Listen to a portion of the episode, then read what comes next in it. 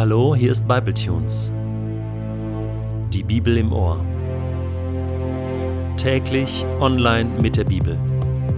Momente mit dem ewigen Gott.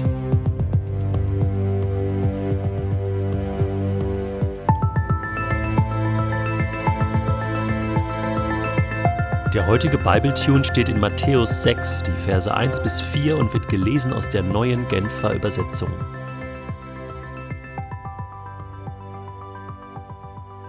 Hütet euch, eure Frömmigkeit vor den Menschen zur Schau zu stellen, sonst habt ihr von eurem Vater im Himmel keinen Lohn mehr zu erwarten.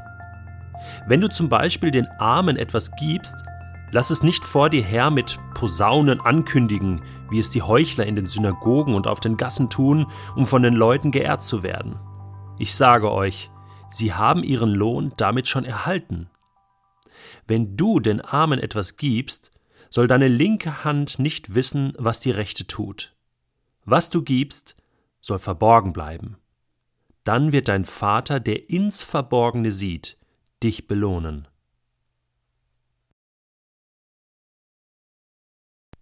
Nachdem Jesus im ersten Teil seiner Bergpredigt sehr ausführlich über die Gebote im Alten Testament gesprochen hat und ihnen eine neue Richtung gegeben hatte, kommt er nun zu drei Kernkompetenzen im Reich Gottes.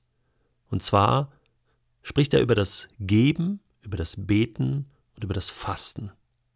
Das großzügige Geben, das Teilen von Besitz mit seinen Mitmenschen, mit Menschen, die weniger haben, das Gebet, die Kommunikation mit Gott und das Fasten als eine Verzichtsübung im ganz praktischen Leben.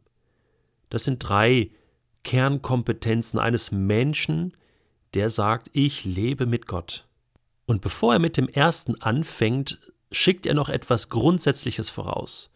Er sagt, egal was wir tun in dieser Welt als Kinder Gottes, es muss immer das Ziel haben, Gott groß zu machen und nicht mich selbst.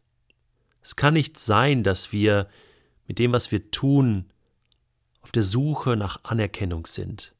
Es kann sein, dass wir Anerkennung bekommen, dass Menschen das sehen, was wir tun und uns loben und uns ehren.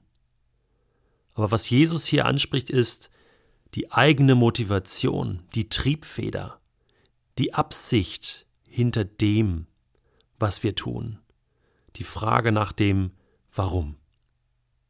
Und das ist eine Kernfrage. Denn wenn ich alles nur tue, um Anerkennung zu bekommen bei den Menschen, geht es in eine falsche Richtung.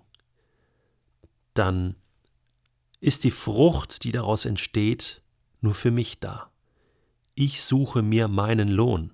Und deswegen sagt Jesus, ja, dann hast du ja deinen Lohn bekommen, wenn du Anerkennung von Menschen hast.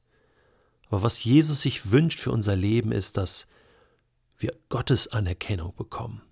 Und die ist so viel wichtiger. Sie kommt vielleicht manchmal etwas später. Das ist eine gewisse Spannung, da brauchen wir Geduld. Aber sie kommt. Sie kommt ganz gewiss. Denn Gott sieht alles, er sieht in das Verborgene, in das Geheime, und er wird uns belohnen. Das finde ich einen ganz außerordentlichen Gedanken, dass wir für das Gute, was wir tun, für Gott und im Namen Gottes auch noch belohnt werden.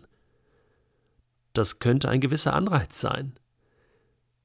Ein Lohn. Hier geht es nicht um einen Automatismus, nicht darum, dass ich eine gute Tat tue und Gott muss automatisch belohnen. Das ist nicht der Gedanke. Aber hier geht es darum, dass Gott alles das, was wir investieren in diese Welt, in Menschen, an Geben, an Gebet, an Fasten, dass Gott das sieht und dass er uns zurückgeben wird. Und zwar zehnfach, hundertfach, tausendfach. Das lesen wir an vielen Stellen im Alten und Neuen Testament.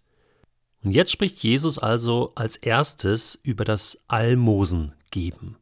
Almosen geben Ich weiß nicht, was du für eine Vorstellung äh, davon hast, aber damals war das jetzt nicht einfach nur so ein bisschen Spenden für Arme, sondern es gab ja keine Sozialversicherung oder irgendeine Absicherung für die Menschen. Das heißt, wenn jemand wirklich arm war oder äh, eine Katastrophe war passiert, das Haus war abgebrannt, dann hatte äh, diese Person, diese Familie nichts mehr und dann konnte man nur noch durch die Hilfe anderer Menschen und Freunde wirklich überleben.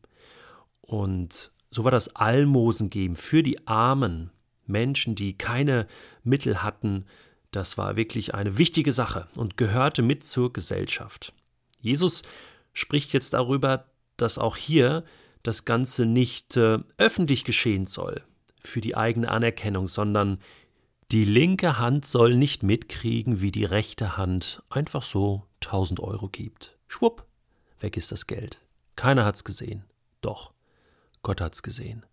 Gott merkt sich das. Gott merkt sich jeden Euro. Und er wird das zurückgeben. Das ist der Punkt, den Jesus bringt. Es soll so selbstverständlich sein, dass du gibst, dass du großzügig bist, weil du hast einen großzügigen Gott im Himmel. Und das soll zu einer, zu einer Haltung werden, zu einer Angewohnheit. Ich habe mir überlegt, wie ist das heute? Almosen geben, spenden. Wir denken da zunächst an Länder, an Menschen, die wirklich arm sind. Und das ist auch richtig so. Und ich denke, da kann man nicht genug zu sagen.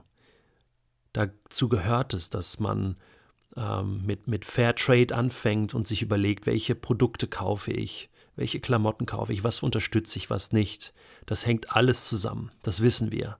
Und es hört auf bei Katastrophen, die passieren und wo Menschen wirklich Hilfe brauchen. Haiti, Pakistan, viele andere Länder.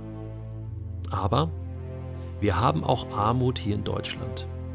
Und als ich in den letzten Tagen gehört habe, dass die Regierung entschieden hat, die Hartz-IV-Sätze um 5 Euro anzuheben, da musste ich schon ein wenig lachen, ohne jetzt politisch zu werden. Aber das ist nicht fair. Da kann man jetzt lange drüber diskutieren. Aber ich bin im Kontakt mit Hartz-IV-Empfängern und mit Menschen, die noch weniger haben zum Leben. Und es ist hart. Es ist hart. Und wir haben Armut in Deutschland. Bernd Siegelkopf hat das Buch geschrieben über Deutschlands vergessene Kinder, über Kinderarmut in Berlin, in den vielen, vielen anderen Großstädten. Hier ist Armut da. Und du bist aufgefordert, deine Augen und dein Herz aufzumachen und in deinem Umfeld hineinzugehen und zu geben und keinen Lohn zu erwarten, außer den, den Gott dir geben wird.